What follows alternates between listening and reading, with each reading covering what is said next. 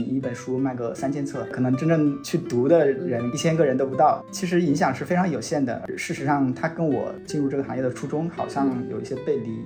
觉得编辑光追求精神上的满足，很多时候其实也是不够的。金钱上的满足也好，金钱上的回馈也好，其实也是一种代表你价值的认可。对，所以这就是为什么我一直非常反对为爱发电的原因。INFP 嘛，他说我的内向指数是百分之九十八。有一次有陆志昌老师去给我们训话嘛，结果一整晚上我一句话都没有说。然后陆老师说，他说，哎，你不说话也很好。大家好，欢迎来到有关紧要。我是今天的主播西影。今天呢，我们的录音室来了一位非常特殊的嘉宾啊，因为经常有人路过上海或者到上海邻近的城市呢，有一些行程。那我今天就把我们非常知名的国内的呃独立出版品牌惊奇的创始人、编辑周云周老师薅到了上海来了。那今天呢，就非常想听他聊一聊，因为周老师以前曾经在理想国工作过，然后之后呢出来他还。呃，在武汉大学出版社自建了自己的出版品牌陆书，出版了很多像李沧东系列，包括像杜尚这样的一些非常知名的作品。之后呢，他也是由去年，呃，应该说是下了非常大的决心，从出版社独立出来的，成立我们惊奇这样一个出版品牌。相信大家很多都听说过，比如说他们的第一本书《激情耗尽》。那所以今天就把周老师请到我们播客，也先来聊一聊，哎，我们这几年做出的一些感想体悟啊，以及我们的小品牌，我们如何在这样一个。大浪淘沙的艰苦的环境里生存下去呢？那周老师跟大家打个招呼吧。嗯，有关紧要的听众们，大家好，我是周云。周老师，就第一个问题，我们还是老样子，想请你分享一下具体怎么入行的呢？呃，二零零八年左右的时候，那个时候我还没有毕业啊，就是研一的时候，应该是我是学经济学的嘛，当时研究的是经济思想史，然后那时候对哈耶克比较着迷，然后整天在那儿看哈耶克的著作，就有一天看那个呃自由秩序原理里边就看到一句话，对我触动还蛮大的，呃，从长时段来看，是那些观念，从而是那些传播新观念的人在支配着进化的进程。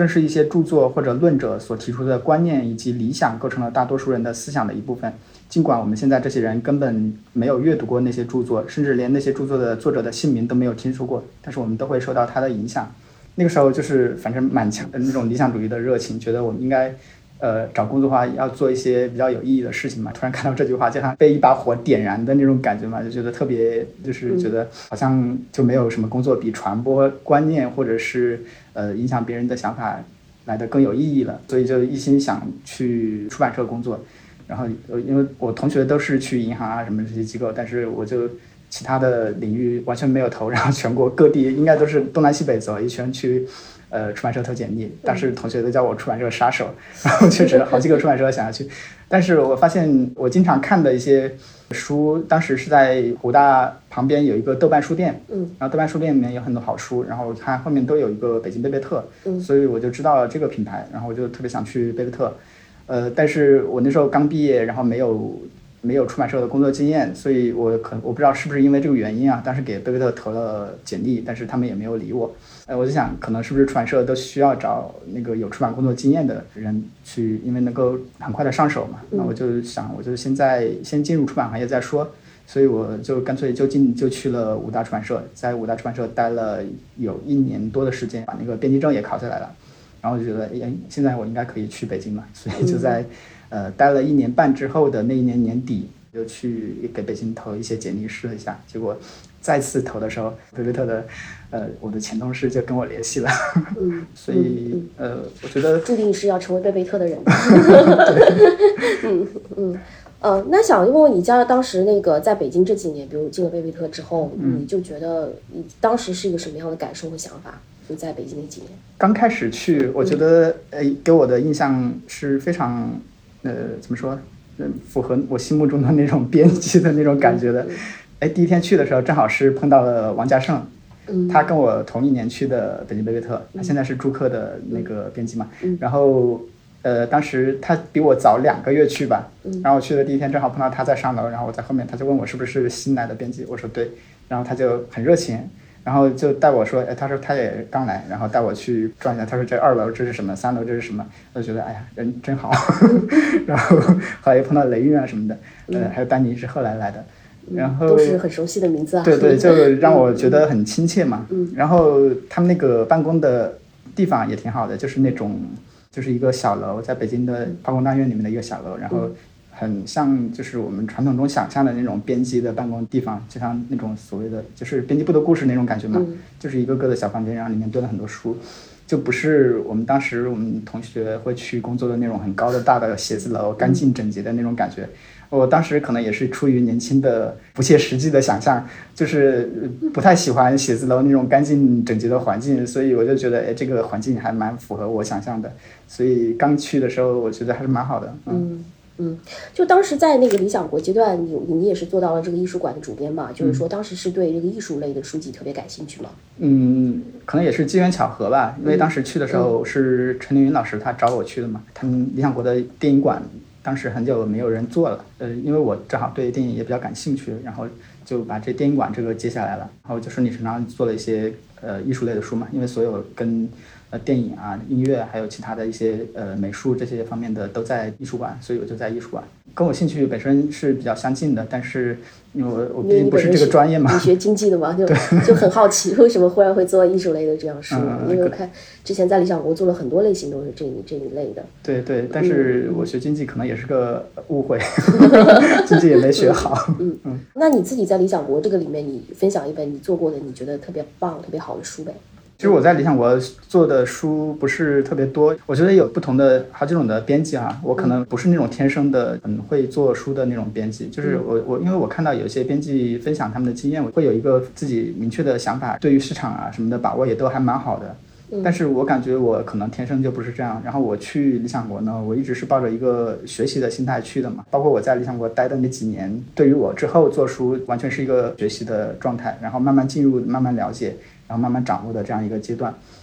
嗯，所以我自己做的书其实不是特别多。我最喜欢的一本是刘晓东的那一本，其实那本卖的比较一般吧，但是是我我可能到目前为止最喜欢的一本，而且。但是口碑好像评分也不太高，但我不知道为什么，有可能是因为我的口味比较独特。那本书叫《一公分》，是就是中国的写实画家刘晓东的一个日记。我知道那本书。对，然后我之所以特别喜欢，是因为这个书当时我记得做活动的时候，他跟王小帅一起做活动，然后呃还跟陈丹青做过一次，然后就说他说他这个书里面他写这些日记就是没有形容词，嗯。然后一直到现在，我都觉得没有形容词好像是一个蛮高级的写作方法。虽然他自己没有没有专门学过写作啊，他就是随随手写的。但是呃呃，我觉得这个对于我还是蛮，呃，就是包括现在我们最近出的那本呃尹成基的那本书《孤独的义务》，它其实某种意义上它很多的形容也是没有形容词，就是非常呃平静、非常简洁，然后对朴实，然后没有过分夸大渲染的那种风格嘛。可能我自己的口味是这样，所以我一直特别喜欢这一类书。但是其实我更想讲的是另外，就是就是在理想国做的第一个选题，自己策划的第一个选题叫《剩下的都属于你》，嗯，是八十年代一个先锋作家叫徐新他的一个再版书，嗯，它有点像一个就是在路上的一个故事嘛。但是那个书也卖的比较一般了。我觉得对于我来说，我现在回顾起来，它可能就是反映了我的所谓做书的某种心态吧，因为我是在。大学的时候在图书馆看到了这本书，当时许昕横空出世，最开最开始是在人民文学上发表了一篇那个无主题变奏吧，是一个中篇还是短篇，然后后来我再看到了他的其他的一些小说，包括剩下的都属于你，呃，他有点像就是在王朔之前更早的写所谓的痞子文学的这样一个作家，但是他后来就没有完全没有写作了，后来去拍纪录片去了。嗯。所以，呃，我之所以关注到这个书，是一直都比较关注徐新这个人，然后我就呃特别想把他这个书再版，所以我就觉得现在回顾起来，感觉我做书的想法就是觉得想把自己的，呃呃，但就做剩下都是你，有点像是呃回顾自己的青春，或者是呃就是多年来的一个执念这样的感觉，反正就是从自我为中心出发的一些一种一种一种工作路径吧。我觉得很多，比如说那些比较成功的编辑。他可能会分析这个书，它到底会有哪些是读者需要的，然后现在是一个什么样的阅读潮流。但是我可能确实不太擅长这方面，而且我只能从自己的喜好出发，然后自己想做什么就做什么，就是比较随意的这种感觉。我觉得周老师你还是谦虚了，就我自己一个感想，其实编辑呃肯定是要综合自己的个人兴趣，还有去跟市场做一个一个结合嘛。你刚刚讲，其实我觉得我们从我们自己的喜好选书，我觉得也没有什么不对的。对，只是可能那些书没有达到一些好的市场表现。对，但我是觉得某种程度上来讲，可能就是你自己能够喜欢或共鸣的东西，我觉得也相信也有这样一群人存在，能够去喜欢我们所喜欢的东对西。，可能你说的这个嗯就是我的一个方法论，但是我我就一直很困惑的一点就是，我好像不太能够去把握一个所谓的阅读潮流，或者是 或者是畅销书，或者是能够呃吸引读者的这样一个逻辑，包括。写文案什么的，我也很很喜欢去研究，当然也不是说研究，就是去学习这些方面。然后包括那个文案的写作，就是宣传方面，我一直想找到它背后有一个什么样的逻辑是有效的，就是这个文案写出来是真正是有效的，而不是我觉得我这个文案写的很漂亮，然后或者写的这个句子很优美，这个排比用的很很很恰当，而是呃到底是用怎么样一种语言去描述它能够真真实的带来销售。我对这个背后的逻辑还蛮感兴趣的，所以看了东东香那个书，我觉得收获还蛮大的。他真的是把那个广告背后的文案写作的整个的那个逻辑，他给理得很清楚，因为他就是干这个的嘛，所以我相当于是从别的专业的人那里学到了一些呃东西吧。我也自己也有一些困惑吧，比方讲，我们说，哎，文案我们写的文案到底在多大程度上能够影响读者的购买的欲望？对这个也是我觉得在有个逻辑里边，是不是因为你文案写得好，你就可以带来对实际的转化率？这个我觉得是需要去考量的一部分。其实我们想，你当初从北京。呃，下决心回到武汉，其实也听过你在采访里面讲过蛮多次了，也想听听，就是说当时是一个什么样的原因下决心再回到武汉呢？呃，就是一六年的下半年，当然跟这个没有太大关系啊。当时不是有一个所谓的清理低端人口嘛，呃，就感觉好像我们日常生活里面的一些非常便利的新的东西都在慢慢的消失。就比如我们去的菜场啊，可能都要撤了。我我当时在我们家附近有一个，就是柳荫公园那旁边有一个很好吃的新疆的煎饼果子，也是那段时间就消失了。就觉得好像整个的生活都非常的不便利。当然，这个只是呃一小部分啊，就是主要还是呃在北京待了之后有点腻了，因为好像也不太可能在这个城市生存下来。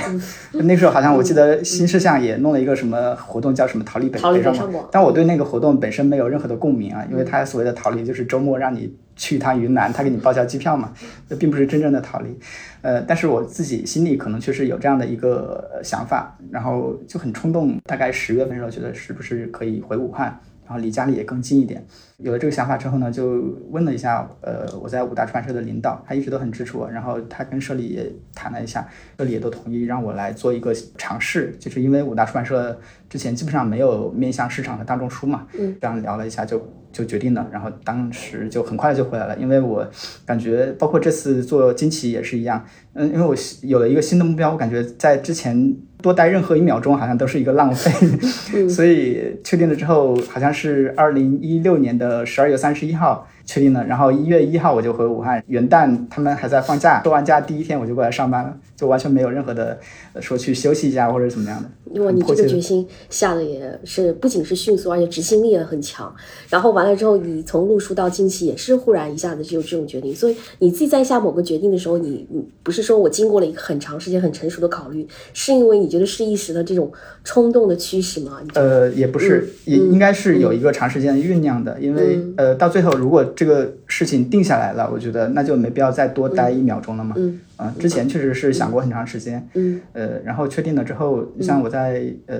呃，你刚刚说到在就是做惊奇也是一样，呃，反正就是有了这个想法之后，觉得哎，那就是赶紧得做，就是过完年之后就赶紧跟领导提，嗯。提了之后就赶紧做，要不然呃我觉得都是对生命的浪费。嗯，从北京回到武汉再做路书，那当时应该也做了好几年嘛，从一七年到这个去年你们独立出来，嗯，这个六年之间，就是你们其实也做了不少书。你觉得你有完成你当初？因为我看你很多采访里面都讲要在二线城市做一个田园牧歌式的出版品牌，一个独立的做书的一个工作室。那你觉得你当时有实现这个目标和想法吗？我觉得录书在某种程度上实现的呃部分这个想法吧，但是关键是我的梦想又变了，可能是对自己的能力的判呃判断不太一样了吧。因为刚回武大的时候，我确实不太知道我可以真的是去做一个品牌这样的事情，所以录书很多事情实际上是摸索着，呃，遇到什么问题就解决什么问题，或者出一本书是一本，没有一个整体的规划，就事先没有规划说我要做一个什么样的品牌出来。嗯。然后，所以当时的想法就是觉得，哎，我要是能够在武汉继续做我想做的书，然后这个书，呃，可以维持我们的生存，然后呃，哪怕是卖个三千册、五千册也挺好的，而且很向往的那种，就是所谓的一人出版社或者是两人出版社小的作坊的这样一种状态。录书后期其实某种程度上是没有问题的，而且盈利比我想象中要多很多。嗯，呃，但是就是问题在于这个时候我的想法又变了。我是觉得，呃，其实你满足于这样的一个状态还是蛮简单的，也没有那么难嘛。我在武大每年基本上都可以达到这样一个目标，而且收入还在不断的提高。但是事实上，它跟我刚刚提到我进入这个行业的初衷好像有一些背离，因为你就是你会满足于每年做一些书，然后这个书卖三千册、五千册，也可能给你带来收入。但是，呃，它真的是可以给人产生好的影响吗？好像有点可疑啊。就是比如说。这你你一本书卖个三千册，呃，这三千册里面可能还有一千册是管配的，然后剩下的两千册可能真正呃只影响到两千个人，真正有人去读的人可能一千个人都不到，他有的人可能买到书架上放着就一直没读，嗯，所以其实影响是非常有限的，而且它只是满足了某种程度上是满足你自己的一个虚荣心嘛，你觉得你自己在做一个很美好的事情，在做一个手工作坊式的事情。它其实真实带来的改变并没有你想象中的那么大，所以我觉得某种程度上做那种很畅销的商业书是一个很很伟大的事情，因为它影响的人确实很多嘛。后期的话，我就跟之前的想法就不太一样，也可能是我膨胀了，然后就想做一个更大的平台，然后想要更多的朋友跟我一起，大家一起来做这样一个能够影响到更多的人的这样事情嘛。所以在武大呢，你固然可以每年会，比如说利润会有一个提升，但是其实。在五大社还是一个比较边缘的部门，还不是靠我们这类书来盈利，它也不太可能给我们一个真正的投入，让我们去扩大规模，不断的扩大品种，甚至让我们自己组建自己的发行团队，这些都不太可能。所以，如果从长远来看的话，我是想做一个更大，然后能够辐射更广的一个平台，就想说，那我自己来做这样一个平台。出来之后确实很困难，而且遇到的问题也很多，然后包括到现在也不太可能说实现我想做的那种规模，但是当时就是。嗯，觉得嗯，那我把这个作为一个长期的事情来做嘛，所以慢慢来也没有关系。我觉得你做每个决定都呃非常的有决断力哦，这个是我觉得很多人可能会做不到的一点啊。就是你在这个之中，我们就不先说困难或者怎么样，你自己有一种焦虑感嘛？就是说，哎，我从这个阶段迈向另外一个可能未知的一个东西。因为我经常会有一个焦虑，因为你很多时候是随着外部环境的一些不确定性，比如疫情啊，比如这些我没有办法控制的事情。你在这之中，你有焦虑吗？因为去年其实你也知道，我们是。在一个比较非常不确定的时候，你们嗯从那边武汉大学出版社独立出来了，嗯，哦，呃，肯定是会有焦虑的，因为你刚刚提到不确定性嘛，嗯，这样可以聊到我我自己其实也在分析我的 这种性格啊，我发现我自己性格也是有转变的，就是从最开始，包括我去理想国的时候，我是抱着一个学徒的心态嘛，嗯，然后到后来我我的我的野心一步步膨胀，呃，我是觉得。真的是我的自己的价值观或者是一些想法，真的在发生改变。我今年不是出了一本向金老师的一个访谈嘛？向金她是一个中国的女性雕塑艺术家嘛，然后她可能做了一辈子的雕塑，然后到二零一九年的时候，她整个的就放弃了她所有的雕塑，就不再做任何的新的作品了。嗯，然后整天就在宋庄拍一拍她周边的生活啊什么的，拍点照片啊这些东西。呃，然后我就跟他聊了一次嘛，他就说他的整个的想法完全变了，跟他之前的想法都不一样了。包括他之前二十年，他一直沉迷在一种所谓的灵肉二元对立的一个状态，就觉得灵魂是高级的，然后肉体和现实生活是呃是不重要的，呃，然后就会。沉迷在他的那种呃，对于形而上的那种思考和想象里面去，但他现在反思，就是其实他并没有真正的了解现实生活是什么样的一个状态。嗯，他每天都在工作室里面从早忙到晚，然后吃饭的时候别人端来他就吃饭，他甚至都不关心饭的味道是什么样的，所以他就觉得呃是有问题的。嗯，那正好他的这种转变，我觉得跟我还蛮蛮像的，因为我自己也会有这样的想法。特别是疫情，嗯，像我我我问到他，我说你为什么会有这样的转变？是跟外部环境是有关系的吗？他说是内外因都有嘛，但是外部环境可能是比较主要的。我觉得可能很多人都会有这样的呃想法，就是特朗普上台，然后中美贸易战，然后到后来疫情爆发，到俄乌战争，然后到各种，你会觉得你之前相信的很多东西，或者是你之前觉得很确定性的一些东西，呃，在这几年外部环境剧烈的变化之下，突然变得不那么确定了，然后。好像你会去反思你之前相信的那一套东西，呃，包括我自己在疫情的时候，呃，二零二零年刚开始，我我我正好在武汉嘛，之前也提到过，我在武汉那几个月，我就整天在家里看的一本书，就是呃叫《数学简史》，然后它那个副标题叫《确定性的丧失》，呃，就是数学其实是给人一个很确定的感觉嘛，因为它比科学还确定，呃。就是一加一等于二，这是很很明确的事情，不可能是有任何质疑的。但是他这个书里面就讲到数学史上的一些，嗯，确定性丧失的阶段，就是连数学都变得不确定了。所以我想知道，呃，当这个确定性丧失了之后，我们应该怎么办？嗯，所以就一直在看这个书。就是之前其实呃，我我刚刚来也跟你说嘛，就是我其实是一个很内向的人，然后呃，我做那个那个什么叫性性格测试，就是那种 INFP 嘛，嗯，然后他说我的内向指数是百分之九十八，然后呃，所以之前包括我刚刚说我在理想国的那个阶段，就是我其实呃就不怎么说话，然后。也不太去尝试那些新的东西嘛，所以我说我开始那个阶段是在抱着一种学习的心态，然后也不敢轻易的表达自己的想法，然后去尝试一些东西。呃，我记得很很很很有意思，就是有一次那个陆志昌老师去给我们训话嘛，他经常去教导我们，然后我就在那在那很认真的听，很认真听，结果一整一整晚上我一句话都没有说，很尴尬。然后陆老师说，他说，哎，你不说话也很好，就不要说话。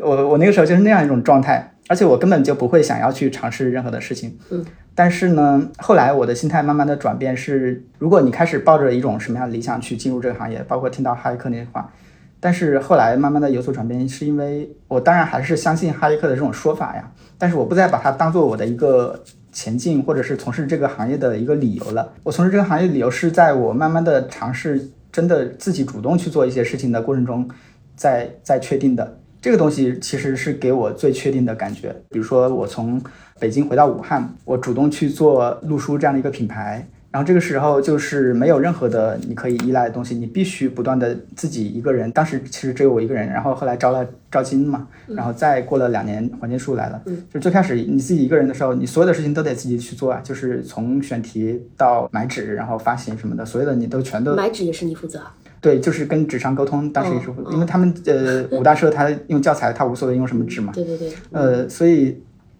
就逼迫你不断的去尝试一些你之前可能就根本就不想不想去尝试或者没有意愿去做的事情，然后在这个过程中，他可能会不断的给你正向的反馈，因为你哎，你发现你自己一个人做一本书好像也还可以。嗯。所以我是呃这样的一些不断的正向的激励，让我慢慢的走出我之前的那样一个很封闭的一个状态。然后，所以我我我经过这样的一个过程之后，我发现可能不断的去做新的事情，确实给我自己带来的这种确定性满足感是最强烈的。对，就是在一个这么大的一个不确定性中，努力抓住那一点可能的确定性。对，就你刚刚讲的这个你自己性格转变或者过程，听下来我觉得也蛮感慨的，因为因为你讲到，哎呦，可能要对接好多以前从来没有尝试过的，比如说像买纸啊这种事情，其实。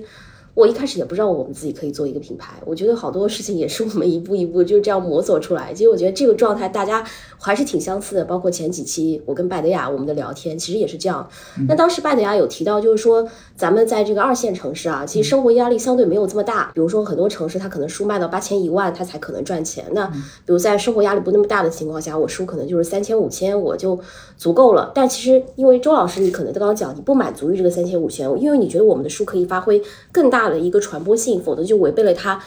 传播的这样一个属性。对于书本身来讲，所以这是你一个独立出来的一个重要的原因。但是，呃，我我再补充一点哈，就是其实有的书它可能天然就只有三千五千册的量，但是你不能因此就就可能就不不出。我觉得对于这三千五千的读者来说，它也是蛮有价值的。我，可能刚刚表达意思只是说，本来这个书可以卖到一万册，但是我现在这个发行平台只能卖到三千册、五千册。我觉得这个对书、对译者、对作者都是一个。都是一个亏欠吧，可能，嗯嗯，对，书就是还是要更好的去满足它传播的这样一个目的，所以我们才能够在这件事情上成立嘛。那你就觉得武汉这个城市对你来讲，应该比当时比在北京要轻松一些啊？对，那轻松很多。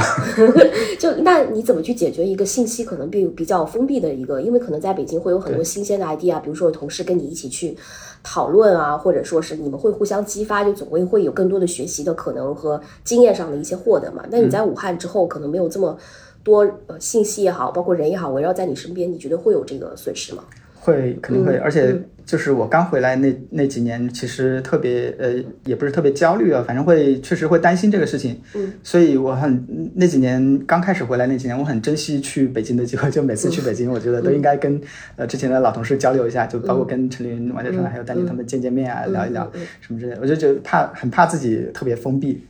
包括现在可能也会有这种担心吧，所以就会所以就到上海来了。来名师学习。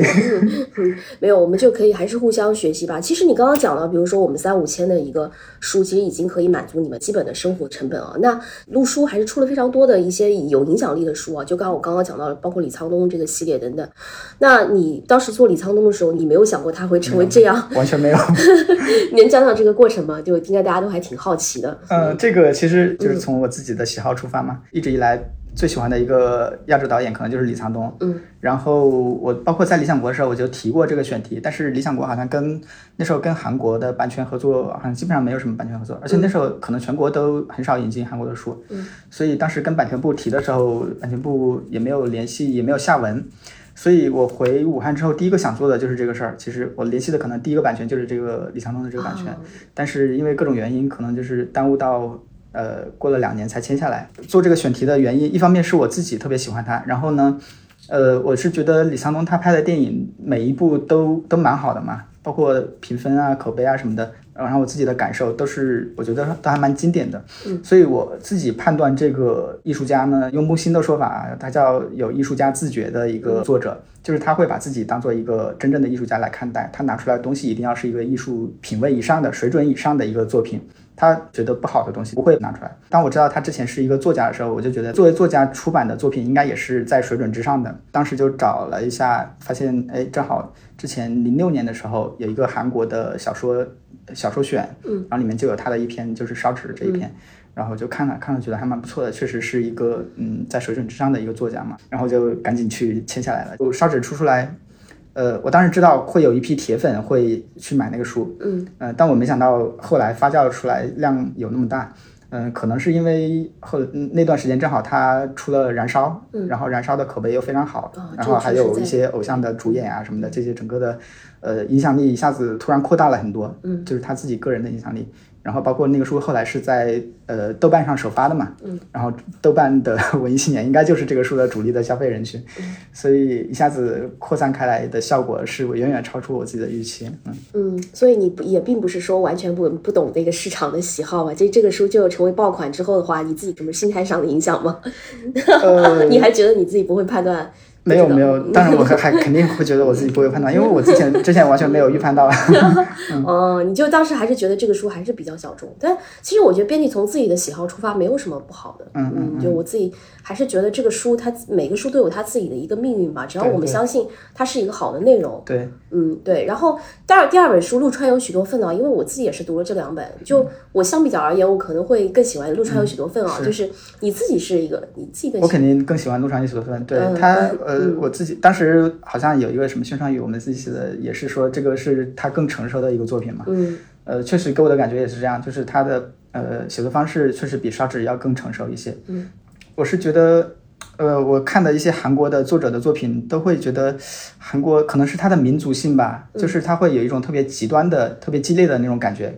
李沧东其实也是这样，陆川它里面的个别的篇章，他给我的感觉是，他其实更成熟。第一篇是那个讲革命者的那个故事嘛，嗯。他其实没有站在一个特别极端的立场说革命就是好的，或者是镇压革命就是坏的，而是表现这个主人公他有他好的一面，有他坏的一面，有他理想的一面，也有他庸俗的一面。我觉得这个就是他会去呈现这个事情的复杂性，嗯，而而不是像很多韩国导演一样，就是拍的非常极端的一个立场。嗯我觉得这个是对我来说比较感兴趣的一个一个进步吧，对于他来说，嗯嗯，我自己个人比较喜欢就是呃最后一讲对讲女性革命者的这个，对，这个可能会女性读者来讲是比比较有共鸣的，所以李沧东还是非常火。我觉得他是个人文主义者，就他对世界上任何东西都是有这种平等的一个关怀的，我一个非常深刻的感受吧。然后就是说对这个书也真的是特特别喜欢，尤其是打开了我对韩国文学的一个不同的看法和的一个视野啊。当时你们成功之后，就大家对陆书这个品牌的认知其实也提高了不少。你在这个之中，你有感受吗？有可能，因为它的卖的最多嘛，呃，因为这本书知道陆书人是最多的，嗯，而且别人之之后再跟我们提的时候，就都一般都会提到这本书，嗯，对，嗯。哦，那录书阶段你有没有其他的你个人比较喜欢或印象深刻的一些作品？你也可以讲一讲啊。那就是那个所谓的滞销书，因为我我们的选题都是我们自己都觉得特别好嘛。然后，但是很多书呢，就是你就会觉得它这么好，为什么只有 只卖了三千册都没有发完，就觉得很可惜。所以，其实我们在这儿可以再安利一下，虽然对，所以你让我提到什么书，我肯定是那些我们觉得好，但是又没有卖出去的书，就是比如说。第一本就是那个《愚人学校》，就是俄国的一个作家叫索格诺夫，嗯，好像最近他的第二本书哪个社要出了，啊，很有勇气。对，俄国文学真的现在好像是俄国当代文学吗？对，而且是那种意识流。哦天哪！当时我不知道为什么，也是刚回五大社，然后头脑发热，觉得对于发行的那个能力完全没有任何的判断，因为在以前在理想国的时候。就首印一般都是八千册嘛，嗯，然后觉得哎这个书这么好，我自己真的是非常喜欢那个书，那我觉得八千册应该没问题吧，干脆那个就签的好像就签了八千册，然后首印也印了八千册，结果到现在 库存超多。嗯，当时因为确实是对于发行没有没有任何的判断，是应该是在就是初期是吗？对对对，初期一一七年左右，一八年签下来的嘛。嗯，呃，这个应该是我。职业生涯以来库存最多的一本书，到现在还没有卖完，很可惜。但是我确实蛮喜欢这个书的，它就是那种意识流的写法，而且里面有很多，当时还花了大价钱买了那个俄国的一个插画家画的画，可能有几十幅插画吧。这个书是一个，还有一个也是一个外国文学，就是日本的那个库江美信。哦，库江美信。嗯，那本书叫《法金般的神眼之下》，后来。哎，就是我们好像我们都出的第一本，然后后来就有别的人在出，我觉得他们都还蛮有勇气的。我们出了一本之后就不太敢出了。那个索科洛夫也是嘛，然后这个库香米辛也是，库香米辛我们出了之后，那个湖南文艺他们有个品牌叫日和，然后他们又买了几本。嗯，那个书《法金般的神隐之下》也是，呃，当然我们就没有印八千嘛，印了三千还是印了三千，但是没有加印。也是卖的非常的差，但是我是自己非常喜欢的两个作家。就是我觉得周老师你的喜好到涵盖都还挺广，从日本文学到俄国文学，再到导演艺术类的书，还有韩国文学。你自己其实我自己 我自己最喜欢的一种书，你们可能都猜不到。我自己最喜欢看的是数学。好吧。所以我现在其实还蛮想做数学或者是呃一些科普的书的。嗯。但其实书科普书其实反而是大类，反而是是一个热门。的类别，其实我觉得有时候不妨可以尝试一下，只是可能会忽然说，哎，惊奇做这样的书，可能大家会觉得，哎，比较意外。但是我觉得，嗯，你讲，我我我讲一下为什么要惊叫惊奇，你就会明白我可能长远来说想做什么样的书。这个书名是来自博尔赫斯的一个序言，然后他在那个序里面说，柏拉图之前说过，说哲学学都起源于惊奇嘛，这个话还蛮有名的。然后博尔赫斯他说诗也去起源于惊奇，因为我当时做惊奇的时候，我就跟陆书不太一样嘛，因为陆书没有一个整体的规划，就。就是走一步是一步那种感觉，所以要做惊奇的时候，我是想有一个重新的整体的规划，就是我将来想做什么样的书，最想做的一个一类书，其实就我刚刚说的科普。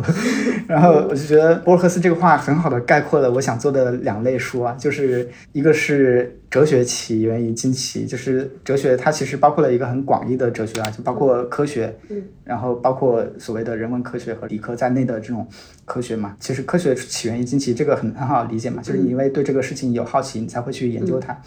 然后他说诗也起源于惊奇，诗那就正好就是我们之前做过的那一系列的文艺类的东西嘛，文学艺术还有这些东西。所以这两类都是我特别想做，然后特别想赋予这个新的品牌的形象的一个东西。但是现在我们因为能力有限，完全没有呈现出来。呃有签的一些选题吗？呃，这科普的著作，我是觉得它，呃，如果你真的想要体现这个品牌的形象，或者是它的独特的地方的话，可能不是一本两本的事情。嗯，对。所以我是觉得，嗯，当然去年刚开始的时候有可能规划过一些，但是，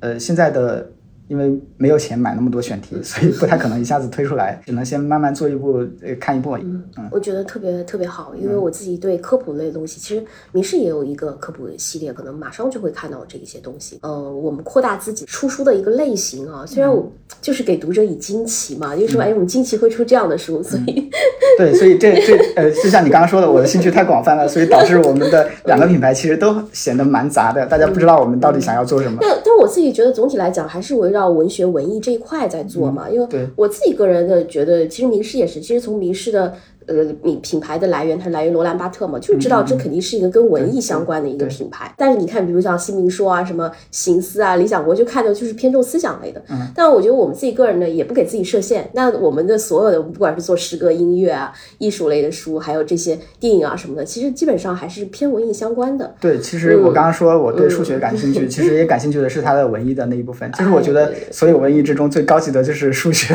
它给人那种就是完满，然后。呃，逻辑严密，还有就是给你的那种震撼，还有喜悦，我觉得这个其实某种程度上也是一种文艺嘛。嗯，确实确实，对。那刚刚呃听到那个周老师分享，其实你是把自己个人的一个喜好等于放在你现，就我们想知道，就是说惊奇现在其实应该有一些品牌线的一些规划吧？嗯，你说在那个之前在路数阶段其实是没有的，所以大家会看到，哎，我们这一本什么也做。那咱们现在惊奇的我们的一个规划，你你自己就个人有个什么样的一个想法？呃，可能现在目前有能力呈现的，然后最嗯最显而易见的就是一个外国文学的系列嘛。嗯，因为我们的一个合伙人就是黄建树，他本身是译者嘛。黄老师，然后他也是学习外国文学的，然后他在这方面有他自己的专业，然后正好我们那个之前出了李沧东之后，也接触了韩国的一些韩国小说、韩国文学的一些资源，所以整个的统合起来的话，这一块其实是目前有能力呈现出来最鲜明的一个系列。然后这一块的话，目前签的选题是应该是最多的，然后这个系列应该也会出的比较早。嗯，这条应该是就是目前来看比较重要的一条线。然后其他的看起来可能还是会比较散，就是电影也会有，然后呃原创文学也会有一些，嗯对，然后再就是长远的规划，就是我说的那那个科普。其实那个科普的话，我自己的想象，它应该不只是一个理科的科普啊。我想挖掘的就是，比如说像数学里面它具有诗意或者具有文艺性的那些内容，除了这一块之外，可能还会有一些所谓的文艺类的科普，用理性的方式去分析一些诗性的东西，就是类似于这样的东西。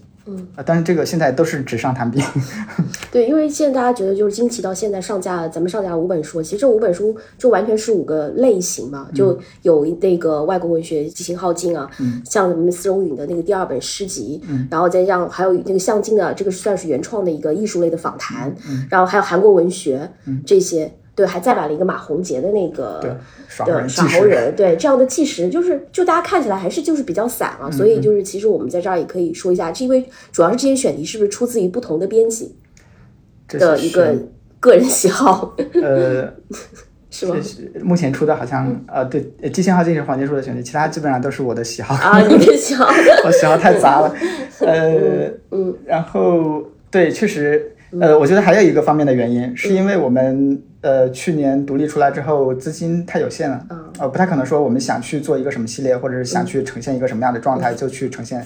然后只能说是，呃，我们觉得可能先早期先推出来，然后可能反响会比较好，然后给我们一些正向的。反馈可以不断的帮助我们积累资本，再去扩大规模，这样的一些选题就优先的先出出来，然后或者是呃碰到了什么好的选题就先出。就是现在看出来出的五本书，就是说我觉得你们还是说第一个，我就出可能会出一些相对而言比较小体量的书，因为不管是从阅读的角度来讲，还是从编教的角度来讲，这些书可能是最容易看到效果的。对，啊，还有一个就是说可能虽然是比较杂，可能因为迷失在初期也是尝试了很多条线嘛，所以我们可以看说哪一条线可能是读者反响最好的。我们就有可能在这条线上，我们再做一些更深层次的规划和经营，就是这个是我当初考虑，所以我觉得周老师这边是不是？也有这样的想法，说我们先做一些这些东西尝试嘛，就是对对对，就什么样的东西都可以再试一下，这可能是新品牌的一个卖出去之前可能比较好的一个策略啊。先活下来再说。对对，先活下来再说。对，还有就是出一些可能可能看上去会比较有市场反响的书，这样的书可能会提前规划啊。其实我们昨你刚刚也聊到，就是金奇刚独立出来的时候，也经历过比较困难的一个阶段，就是你们独立出来，相当于什么？你们一没有投资，完全是靠着自己的这个资金，说在。维持这样一个公司的运营啊，其实你可以讲一下，二零二二年三月份就是你们集体从武大离职，其实那天你们发了一条公号，就是等于在 原来路书的公号上就说创立一个新的品牌，就完全从武大社脱离开来了嘛，叫惊喜，然后还拉了很多读者进你们新的读者群，大家去关注你们啊。然后还有当时就是也比较戏剧性的一件事情，就是当时也有另外一家品牌西行思也是在当天发出了类似于一个像求助的这么一个。呃一封信，所以当时有我记得那个做书公号也发了一篇文章说。也同一天，两个出版品牌同时就是决定去差，对，就这个事情其实非常戏剧，所以当时引发了大家一个讨论，就是小体量的。出版公司就是你怎么去活下来，怎么去自负盈亏的一个问题啊。其实我们也知道，就是我们成立到现在，我们也是按照这样一步步来，算是独立的这样一个公司。然后新形思其实现在也是自负盈亏，包括我们前两期采访的拜德雅也是。你们在当时独立出来的时候，也是处于这样一个完全自负盈亏的状态，可以回忆一下面临着什么样的一些困难吗？或者你们刚起步的时候大概是个什么过程？嗯，你刚刚提到那个跟星期四同一天发那个照，我觉得有有必要再次澄清一下，就是因为之前包括做出请我直播的时候，我也提到这个事儿，嗯，就是我一直觉得还蛮不好意思的，感觉是蹭了他们的热热度。因为呃，很多人包括做书写的那篇报道说两个品牌，就把我们也弄得好像很悲情的一个感觉。但其实我们是在最好的时候，录书最好的时候离开的嘛。呃，我们没有碰到任何的困难，反倒是我们自己想制造给自己制造一些困难。所以可能跟行思的状况不太一样。之前别人问我的话，我都会说，呃，行思确实是遇到了困难，然后希望大家去支持他们。但我们确实是出于自己的一些想法，然后独立出来的。很怕别人会把我们误解成。呃，我们也是一个那样悲情的状态下离开的，嗯，我觉得这个还蛮重要的，就是因为确实不是这样的嘛。刚出来的时候，最大的问题，我觉得是我自己心态上、心理上的问题，就是那种巨大的不确定性，你不知道你做这个事儿能不能成，好像你也没有退路了，你就必须把这个事情做下去。包括我们出书，其实经历了很长的时间，第一本书是九月份出来的，那相当于过了半年才出第一本书。所以这个中间，其实这半年都是蛮煎熬的。所以第一本书出来的时候。其实心里还是蛮开心的，就是拿到那个印厂给我寄过来那个样书的时候，我看你自己手工做了一本，对我发小红书嘛，太给我激动了，现在好像回看起来特别激动啊。他就给我一个有点像定心丸的那种感觉吧，就是给你一个确定性。所以第一本书出来，我觉得对我帮助心态上的帮助还蛮大的。我觉得哎，这个事情好像是可以做下去的。这半年很焦虑吗？有很焦虑这样对对对，会很焦虑，因为一直半年你每天都在家里。然后也没有收入，然后也不知道你书到底能不能出出来嘛。我觉得，因为你想说我们的困难，但是我反倒想说的是我们的幸运之处，就是在呃书出来的时候，正好我是我是看到浙江文艺的一个营销编辑叫恩惠，他写了一个营销的一个帖子嘛，在豆瓣上，然后它里面提到小红书，我小红书我之前是呃听说过，但是我完全没有用过。然后他说小红书好像对于书的转化还蛮好的，什么之类的。然后我才去试着去了解一下小红书，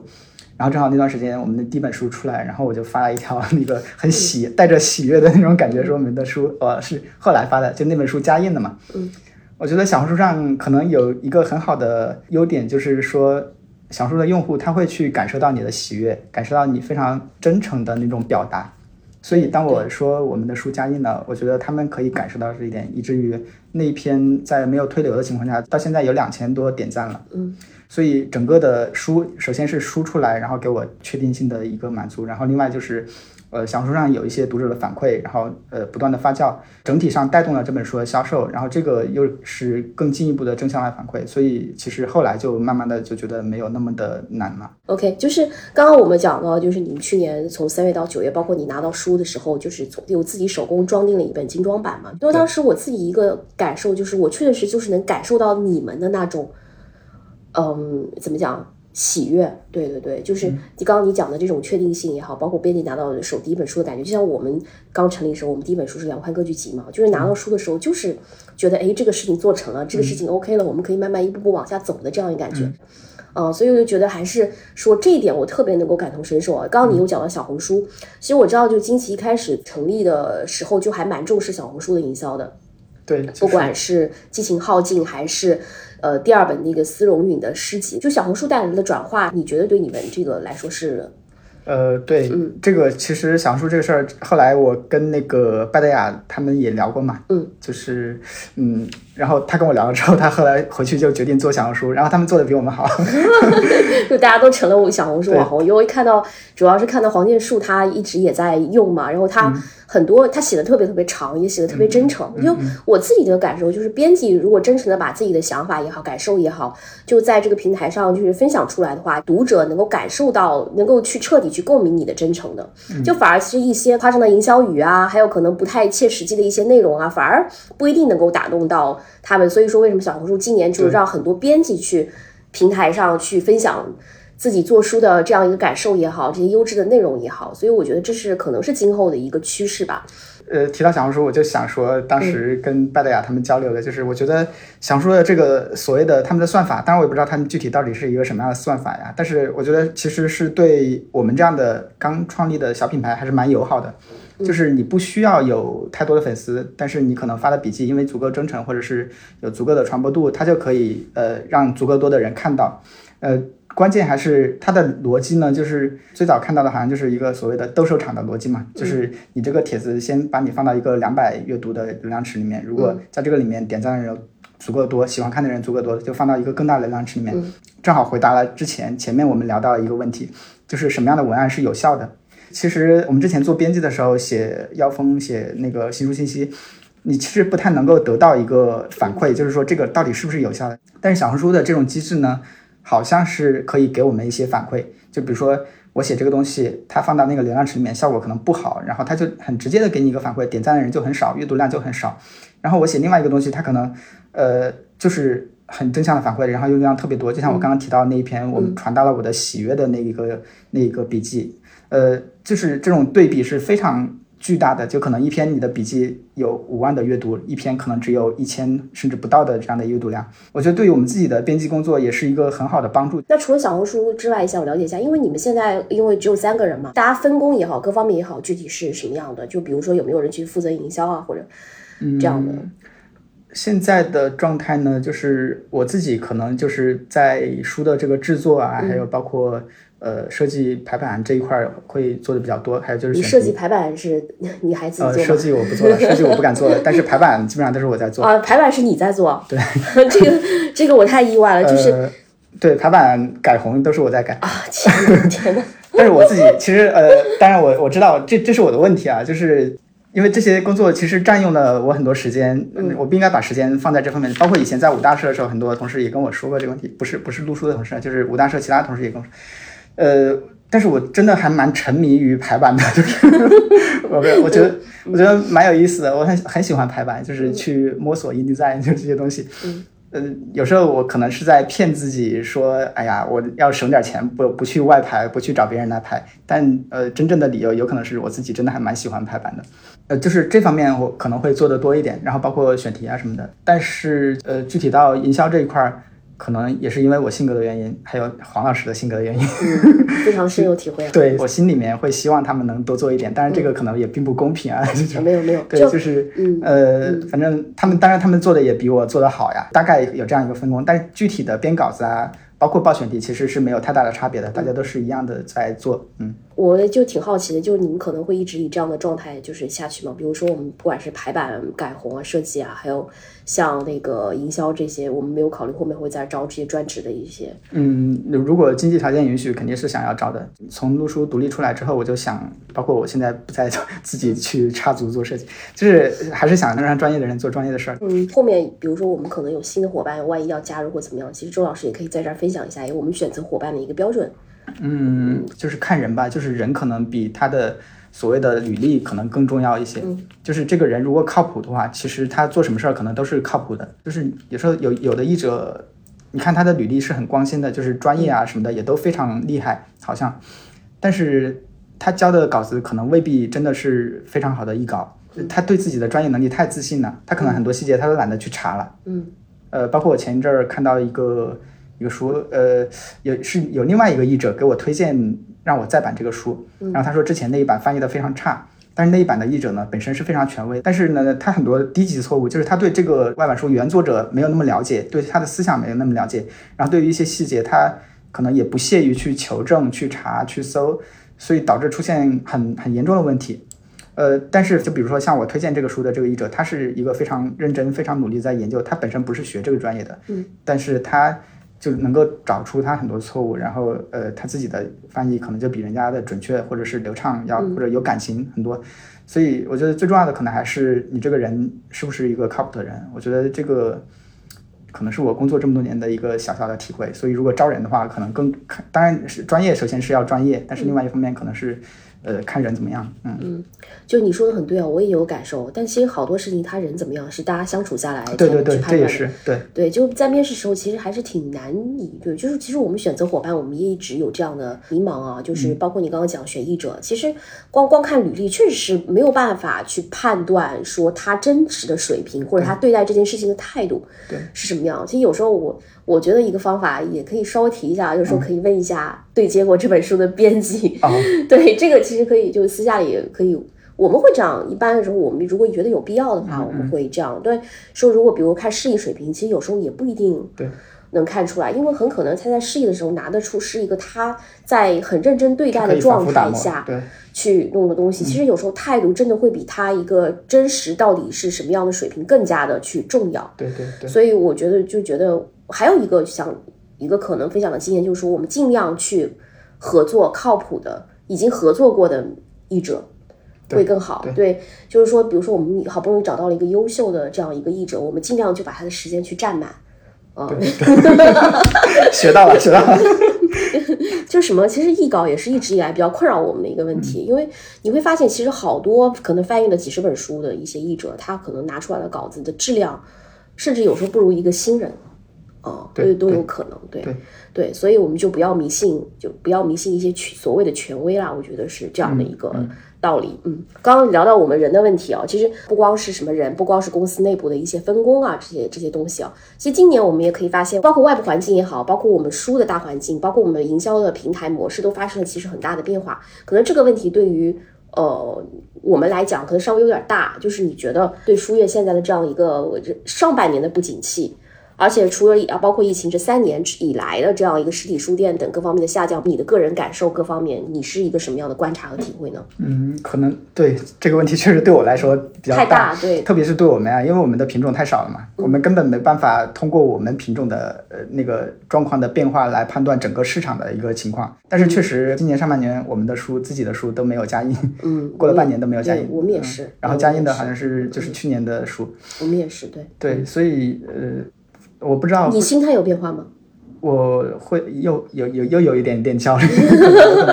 又回到去年的那个时候的，就是呃，去年是因为没出书，今年是没有加印。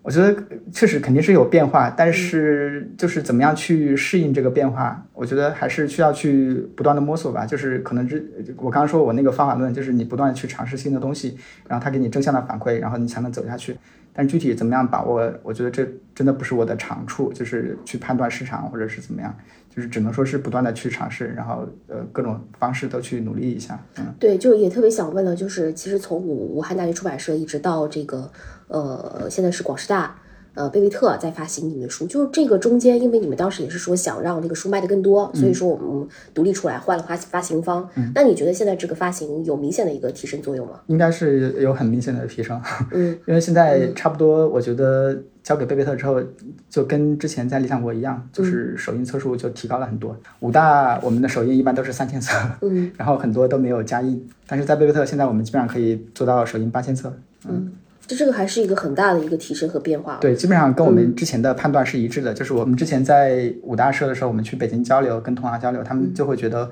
我们的书的实际销量应该是我告诉他们的那个实际销量的两倍。就是按照它的影响力来判断，嗯，交给贝贝特发行之后，它的量可能确实是在五大发的两倍，嗯。嗯，所以其实李沧东本来应该可以卖的更多，比如说我个五万册书，其实我实际应该卖十万，有可能，有可能，嗯，所以对不起李沧东老师，没有没有，就是已经把已经把李沧东做的很好，特别是我看到他们给你们签名，就是说应该是近期成立刚成立那段时间，对对，就因为这个是这个是怎么那个你们是去韩国了还是说没有去韩国，就是我们把海报印出来然后寄到韩国，因为那。个陆川也许的份的译者就是李霞老师，然后他在韩国嘛，他是一个我见过的最热心、最认真的译者。其实可以说一说，就是当时找到他做翻译，也是因为找韩国文学翻译院让他们推荐一些译者嘛。嗯，就他们推荐的译者里面，他可能是最突出的一个，就是他会非常认真的做功课，他教过来的东西能够体现他做人为人处事的方式，就是一个特别认真、特别靠谱的感觉给我。那然后我就选他做译者，然后事实后来证明也确实是这样。然后包括后来，呃，让他帮忙去找李沧东签名啊，什么这些东西，他都很很认真、很负责，而且就是友情的帮我们去做这些事情。嗯，就我还蛮喜欢听到这种故事的。其实我们就是因为出版这些书也好，做这些事情也好，我们认识了很多朋友。我们可以这样讲，不管是我们出版人、编辑之间啊，大家一起交流业务或分享自己一些做书的体会感受，包括像我们认识了好多译者、好多作者这些，就不知不觉建立起来我们之间大家的一种连接感。至少我在做书这件事情里面，我是特别有体会，说人和人之间的这样一种关系啊，就是我现在特别想，就是周老师，你有这种体会和感觉吗？就对，是这么多朋友，那个正好就是说到昨天那个事情，昨天是在无锡的一个活动，他们做了一个出版人的。每个人讲八分钟的这样一个演讲，然后来了几个不同领域的编辑，包括呃微言的创创始人周清峰老师，还有群岛的秦老师，还有其他的一些呃编辑。这个氛围真的是给我这种百分之九十八度内向的一 个很温暖、很难忘的一个感觉。就是出版人或者说是编辑在一起的时候，那个氛围就是怎么说，就感觉就是自家人一样的，你会觉得很放松，然后你不会。呃，有那种社交障碍或者是非常局促的那种感觉，所以其实各种同行，然后也给我很多激励，让我慢慢走出这个舒适区，然后给我们带来很多的帮助。就是对，包括你也是一样。就 是确实感觉，就是你刚刚讲你百分之九十八的内向人格，现在可你还可以讲出这么多话来，我就觉得这个改变可能是就是就是还是我觉得我觉得讲话也是这样，就是 好像我讲到跟书有关的东西的时候，我会讲很多。那天呃做书，他们呃不是让我去直播嘛，然后。呃，开始他说直播要讲两个小时，然后我说啊，我们一共才五本书，两个小时 要讲只讲五本书，那是不是讲不完？结果没法，没想到，就是当天晚上我一路狂奔，就是呃喷了两个多小时，然后卖的也还可以。确实是我自己熟悉的领域，我会讲的比较多，而且或者是跟书有关的人啊，然后事儿啊，会觉得比较放松的一种状态。嗯，相当不错，特别好，因为我还记得。呃，丝绒的第二本书就出来的时候，有你在有乌鸦在那边有视频有露脸的吗？呃，应该不是，那个不是丝绒的书出来，它是好像预告今年我们要出的书，对对对，还有你们那个赵老师嘛，对对对对对，我想起来了，对对对，是预告我们今年要出的书。那个是因为我看到是编辑介绍自己的书嘛，当时跟乌鸦也录过一期嘛，就是他当时就说，哎，看到呃惊喜的周老师在那个视频里一讲起自己书的时候，哎，那个眼睛都是闪闪发光的。因为我自己看那个视频，我也会有就是说这样的一个感觉啊，就是说大家讲起自己喜欢的书。做的事情的时候，我就觉得从就是还是充满着幸福感，我是这样一个感受。嗯嗯，所以不管说外界环境怎么变化也好，说我们的书可能也面临着一些困难也好，就是大家还是说能够在信心满满的说，哎，把这件事情说继续持续的做下去。就就你刚刚讲说，你昨天在无锡分享的那个那一趴那个什么编辑梦，去你的编辑梦是吗？对对，叫去你的编辑梦这个主题。对，哎，你可以讲讲为什么会是这个主题吗？呃。呃，对，就是开始的时候呢，是因为他们让我去讲嘛，然后我就觉得，呃，现在对于我来说啊，就是抓住任何一个营销的机会，就是能多卖一本就是多卖一本嘛，所以我觉得，哎，又是一个好的营销的机会，就是想去多卖几本书嘛。嗯。但是，嗯，当我在写稿子的时候，我就发现，哎，我们好像只出了五本书，然后我要讲什么呢？我要去把我们讲这这五本书做的多么不容易，然后这本五本书多么好去。现场讲一遍嘛，我这样讲的话，我感觉呃非常不好。就是首先，我觉得喜欢文艺的人，他会有一种自我美化、自我感动的趋势。然后我会在讲的过程中，有可能会把这个职业讲的特别的理想化，有点像在情怀营销或者是在卖惨的这种感觉。我很怕是这样的一个演讲，所以我就干脆呃不要讲这些书了。我想，然后我就讲讲，就是我最想跟。可能是因为他告诉我，现场可能来的人都不是这个行业的人，就是一些普通的呃对文艺感兴趣的读者吧。我想跟他们说什么呢？呃，我就想到，可能确实很多不是我们这个行业的人对我们有一些误解嘛。包括我自己进入这个行业之前，我信奉的那些东西，可能也是一种误解。我怕我所谓的对外输出或者对外公开发言，会给一些其他的年轻人会造成。不好的影响，让他对我们这个行业充满一些不切实际的幻想，然后不顾一切的投入进来参加我们这个行业，结果发现让他失望了，或者是让他怎么样，他的整个人生搭进去了。其实我之前也碰到过，我们在理想国，包括在路书，很多人他就是一腔热血，他甚至就说，呃，不要工资，要来我们这儿工作啊，什么什么之类的。呃，但是我就特别怕，我就会辜负他。所以我觉得有必要跟大家讲一下，其实它并不是一个多么了不起、多么神圣、多么理想化的一个职业。所以我觉得 讲叫去你的编辑的梦。呃，当然我也不是说要否定这个职业，但是我是觉得，呃，它其实并不比职别的职业更神圣、更伟大，只不过说我自己是可能确实是发自内心的喜欢，因为就像你说的，我讲到这个事情的时候会很喜悦，然后会发光，它是适合我的，但是它未必就是真的是像外界想象的那么的理想化。然后包括我们，我经常讲去年那个事情，就是我们呃成立公司，然后因为要买外版书的版权，然后所以要一个美元账户嘛，要开银行开一个美元账户，然后。银行的同事帮我们做了一些事情，然后后来我们出了第一本书，我就给他们寄过去。他当时也很高兴，就给我回一条微信，就说第一次感觉到自己工作的价值。嗯，这个真的特别好，因为我们也经历过说自己必须去银行汇款，这个时候就是人家也不知道你说你每天就交那么多钱是干嘛，给外国外。然后当他看到其实他这个工作成果展现在他面前的时候，这个确实会非常的。惊喜哦！我觉得可能我刚入行的时候会比较认同，因为我是学经济的，然后我就瞧不上那个银行的工作。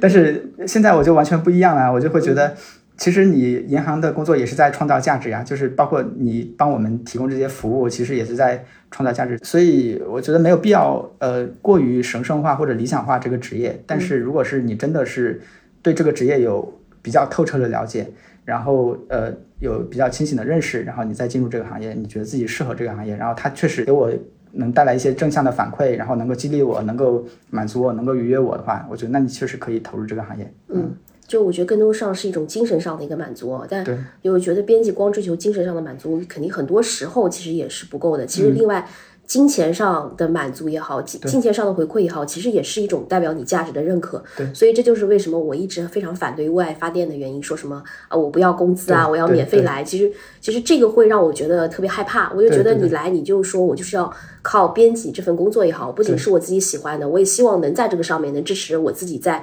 呃大城市也好，在二三线城市也好，我能够活得下去。对，我觉得这个是一个基本的需求，我们必须以这个为目标。对。嗯，然后想聊一聊，就是我们金奇现在也做了五本书了，我们后续还有什么非常令人期待的产品吗？预告。嗯嗯，其实哎，那个说到这个，我就想到我们马上要出的一本，呃，当然呃，我也不知道什么时候出啊，因为很多不确定因素太多了，就是正在做的一本书吧。嗯。呃，是一本国内作者的原创小说。嗯。然后这这个作者身份也比较特别，他是河南一个民权县的一个监狱的狱警。啊，呃，突然你这样说，我就有点兴趣了。然后他写的题材，你又会觉得，哎，怎么一个狱警会写这种？就这个反差还比较大，而且写的特别好。我觉得就是，嗯，他某种程度上，你从主题上判断，他可能有点类似于《激情好景》，就是讲一个老年人他会突然思想上有一次转变这样的感觉。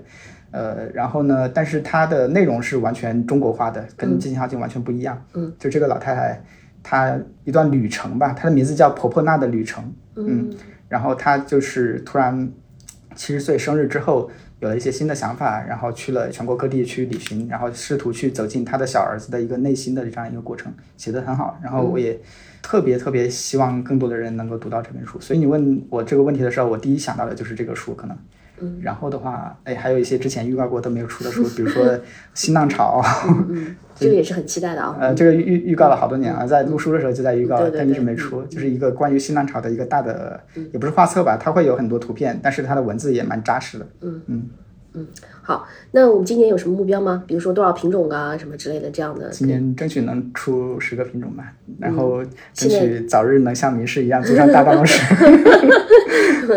嗯，就我觉得会很快的。我觉得其实大家如果能今天上期节目就大家能够买包金奇的书的话，我觉得这个目标应该很快能拿到。哦，那就是刚刚预告了一下我们的作品啊，像最后一个案例环节，你案例一本就是可以是金奇出的或者之前出的，你最想让大家去买的一本书吧。呃，那就是最新的这两本嘛，就是呃，向金的这个《行走在无形无垠的宇宙》，因为这个对我来说是比较特殊的一本，因为之前书上市了我也讲过，呃，是我对于编辑工作可能介入最多的一个一个书。我把它的一些素材整个的都剪成一小段一小段素材，然后用电影剪辑的方式给它打乱时间顺序，然后剪成一篇很长的对话这样的东西。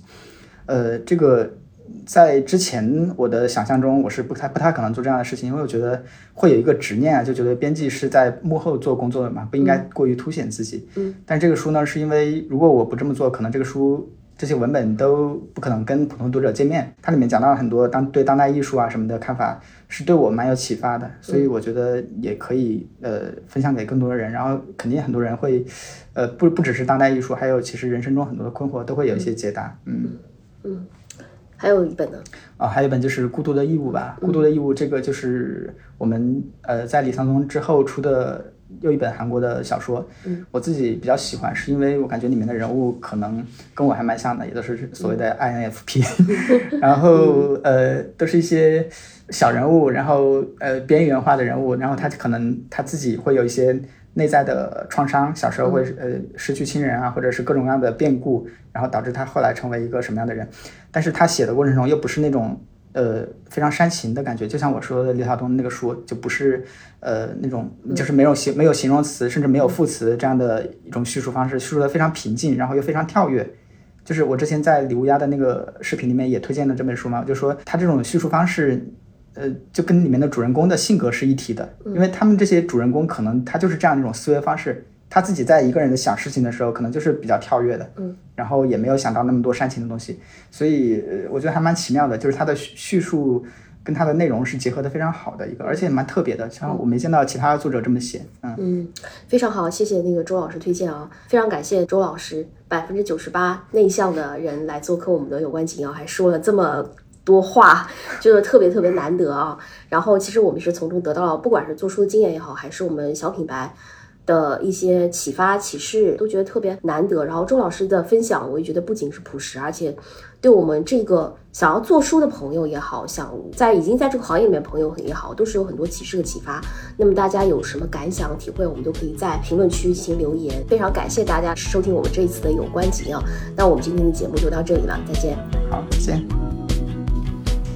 感谢收听由名师 Lucia 出品的播客《有关紧要》。你可以在小宇宙 App、喜马拉雅 FM、网易云、爱发电和 Podcast 上收听我们的节目。欢迎在评论区以及我们的微博“有关紧要 Something Matters” 与我们积极互动。如果我们的节目点亮了你生活中的一些小小的时刻，也欢迎赞赏我们。也请记得点亮 Show Notes 页面的小星星哦。我们下期节目再见。